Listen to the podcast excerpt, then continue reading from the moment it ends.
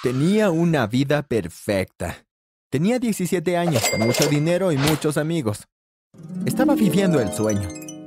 Eso es hasta el día en que mi mundo se derrumbó. El día que supe que mis padres me estaban demandando por ser demasiado rico. Pero antes de continuar, asegúrate de que te gusta. Suscríbete y presiona la campana de notificación para que no te pierdas más historias locas. Todo comenzó cuando tenía 16 años y nos fuimos de vacaciones familiares a la playa. Esta fue una tradición anual en nuestra familia desde que tengo memoria. Siempre íbamos al mismo sitio, comíamos en el mismo restaurante y hacíamos las mismas actividades todos los años. Y me encantaba. Estaba tan emocionado la mañana que teníamos que irnos. Me levanté temprano y empaqué mi ropa en mi pequeña maleta. Mamá, papá y mi hermanita Emma se subieron al auto y nos dirigimos a la playa. Era un día caluroso y papá puso la música a todo volumen. Todos nos reíamos cuando papá cambiaba las palabras. Como era nuestra tradición, cuando llegamos al motel, entramos corriendo, tiramos las maletas sobre la cama y nos dirigimos directamente a la playa para jugar en las máquinas de entretenimiento. Emma corrió hacia su máquina favorita y yo corrí a la mía. Pronto puse monedas en la ranura y tiré de la manija. Observé con entusiasmo cómo giraban los carretes. Nunca gané mucho, pero la diversión del juego era para lo que estaba allí. Vamos, chicos, es hora de ir a cenar, gritó mamá. Solo una vez más, respondí. Dejé caer la moneda en la ranura y vi que se detenía el primer carrete. Jackpot se encendió. Vi como el segundo carrete se detuvo. Jackpot de nuevo. Mi corazón se aceleró mientras veía parar el último carrete. Jackpot. De repente las campanas de alarma sonaron. Las luces brillantes parpadearon y la gente vino corriendo para ver cómo millones de monedas salían de la máquina. No podía creer lo que veía. Miré a mamá y a papá. Mamá parecía estar en estado de shock mientras veía a papá venir a ayudarme. Yo era rico. Me había ganado el premio gordo. Nos apresuramos a regresar al motel. Habíamos planeado salir para nuestro típico pescado con patatas. Esta noche no, mamá, le dije. Esta noche vamos a comer langosta. Esa fue la noche en que mi vida cambió para mejor. Nunca había sido un chico muy popular. En la escuela por lo general me sentaba y almorzaba solo.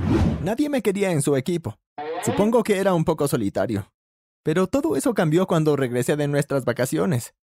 Cuando volví a la escuela de repente tenía muchos amigos. Incluso los chicos geniales me pidieron que pasara el rato con ellos. Lo primero que compré fue un deportivo rojo brillante. Ahora tenía todo este dinero. No podía permitir que mi mamá me llevara por la ciudad. El problema era que no podía conducir. Entonces conseguí un chofer. Su nombre es John. Ahora John me lleva a todos lados a donde quiero ir. John usa su uniforme de chofer para que todos sepan que es mi auto.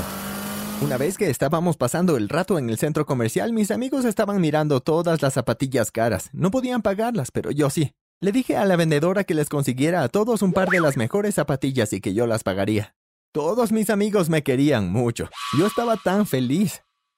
Vamos a tomar un batido, grité. Es mi regalo. Nos dirigimos al café habitual y tomamos un reservado. Esto fue tan divertido. Todos estábamos riendo cuando se oyó un estrépito en la cocina. La mesera estaba llorando. Había dejado caer su pedido e iba a tener que pagarlo con todo su salario. Corrí. No llores, dije. Yo pagaré por todo. Le di un fajo de billetes. Ella me miró y me dio una gran sonrisa.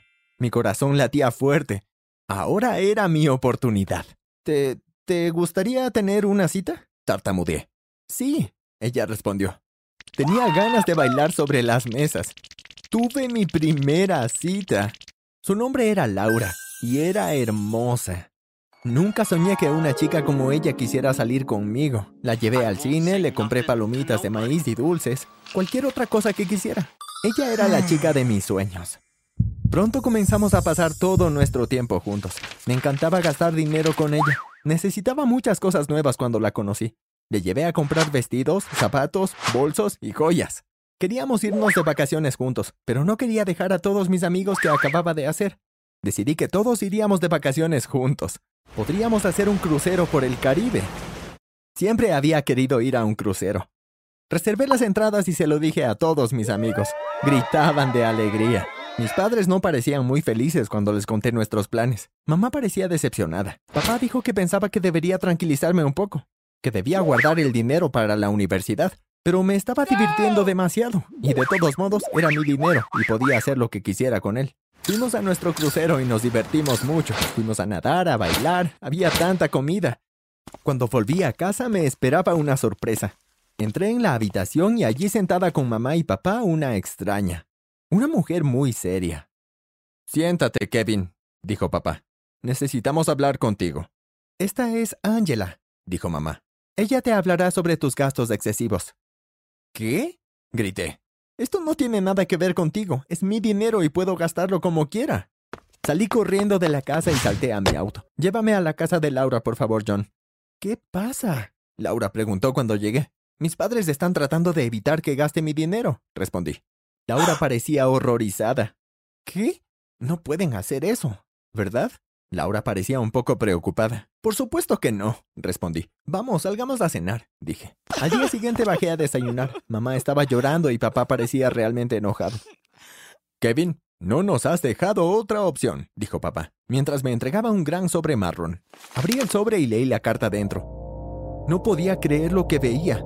Mis padres me estaban demandando por ser demasiado rico. Tendría que ir a la corte. Te odio, grité. Estás arruinando mi vida.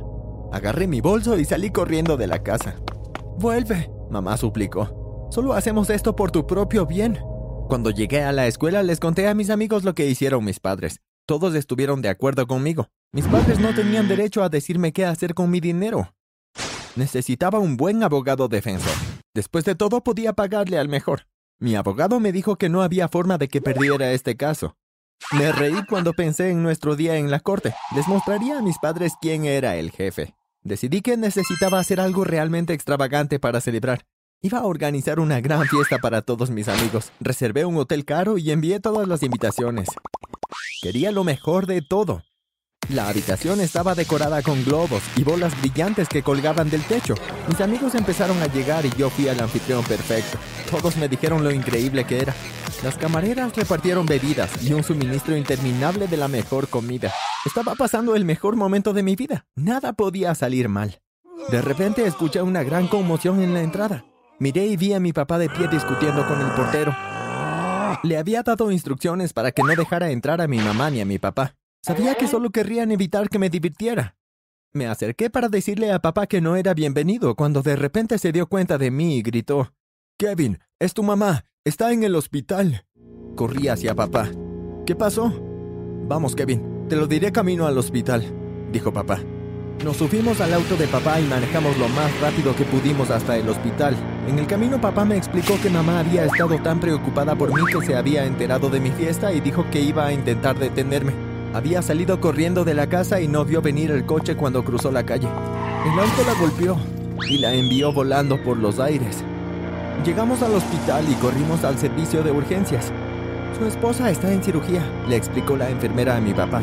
¿Estará bien? Pregunté preocupado. Ella está en las mejores manos, respondió la enfermera. Esperamos lo que pareció una eternidad. Finalmente el médico salió sonriendo y dijo, Tu esposa está bien, puedes ir a verla ahora. Corrí a su habitación. Mamá estaba sentada en la cama y parecía muy feliz de verme. Me sentí mal porque ella había terminado en el hospital, pero todavía no iba a cambiar mis caminos.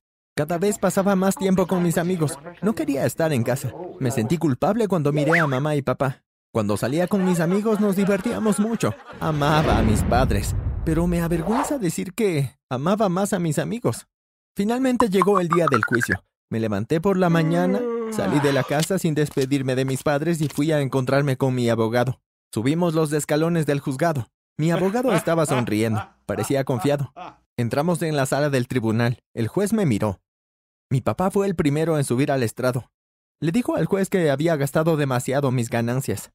Mamá estaba sentada a un lado. Mientras me miraba una lágrima corrió por su mejilla. Luego fue mi turno. Mi abogado me susurró.